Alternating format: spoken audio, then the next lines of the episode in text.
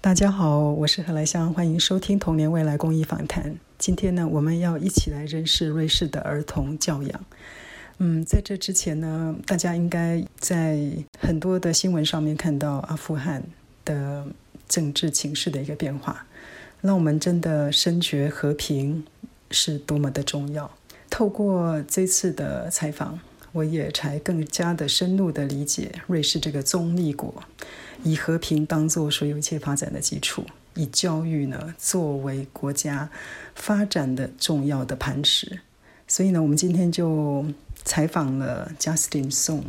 让他呢跟我们分享他观察到的瑞士社会里头的平等观念，他如何让各行各业的人，不管他的职业之高低呢，大家都能够得到尊重，以及呃瑞瑞士这个地方如何合理性的来利用它的资源，使他的国家的发展能够。经济之外呢，又可以兼顾生态这个部分呢，我真的觉得有很多可以学习的地方。所以现在让我们一起欢迎 Justin。大家好，我是 Justin。我我主要在呃瑞士从事投资方面的工作，然后在瑞士呃已经十年了，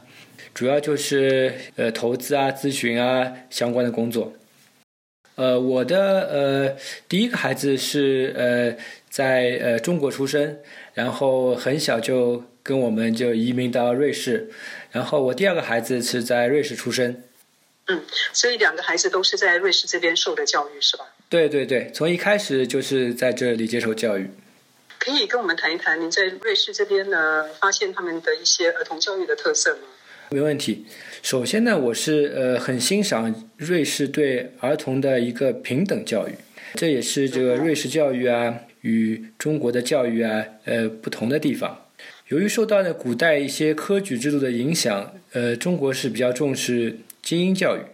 至少从我的一个个人的一个经历来说，呃，我是有这样的一个感觉。但是呢，在瑞士呢，他们的学校呢就呃没有类似中国学校的一个班长啊、学习委员啊一些的一呃一些设置。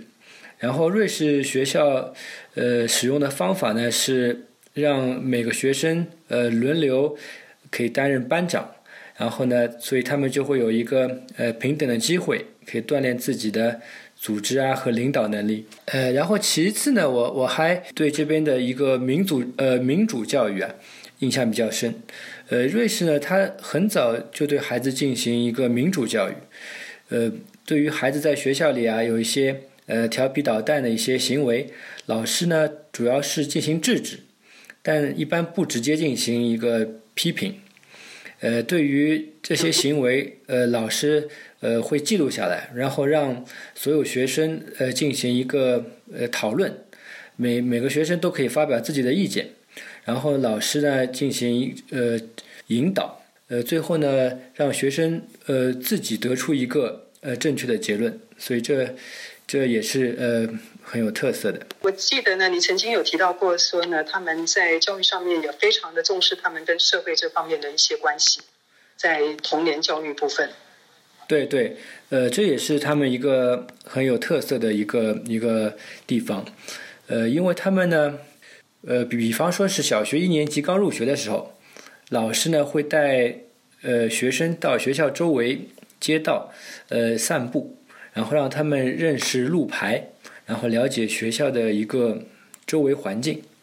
就是他们采取的是一种因地制宜、因材施教的办法。呃，再比如他们有一个过马路的安全教育，他们就会呃请我们这个当地的警察到学校给学生进行讲解。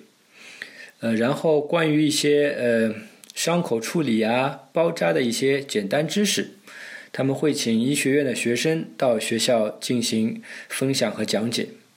然后每个学期呢，学校还会安排不同班级、不同年级的学生插班到其他班级、年级上课，然后让学生互相认识、交朋友。非常有意思。那他们在自然教育上面有没有多做一些什么样的一些让你感觉非常特殊的一些呃教法呢，或者是在日常的生活上面？呃，自然呃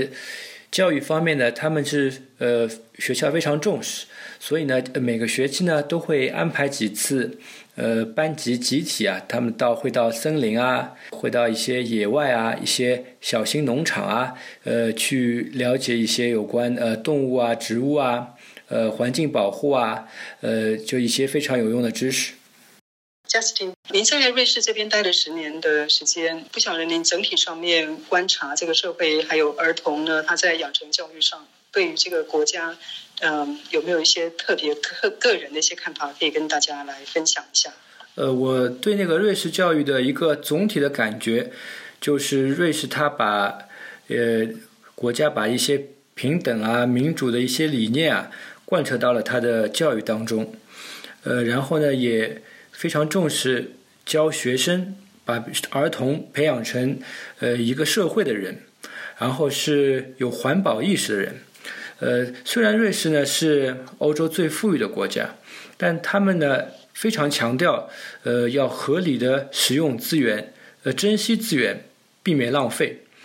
呃，因为瑞士作为一个国家呢，呃国土面积比较小，人口也。也不多，呃，但是他们他们自然可开采的资源也很有限，所以呢，这是他们有一个非常良好的传统，就是非常重视一个资源的一个保护和利用，以及呃环环境的保护。所以，所以呢，他们呃可以用一些有限的资源啊，发展出一一个很好的经济，呃，然后呢，也是一个非常优美的环境。所以，这就是我的一个总体的一个感觉。最后。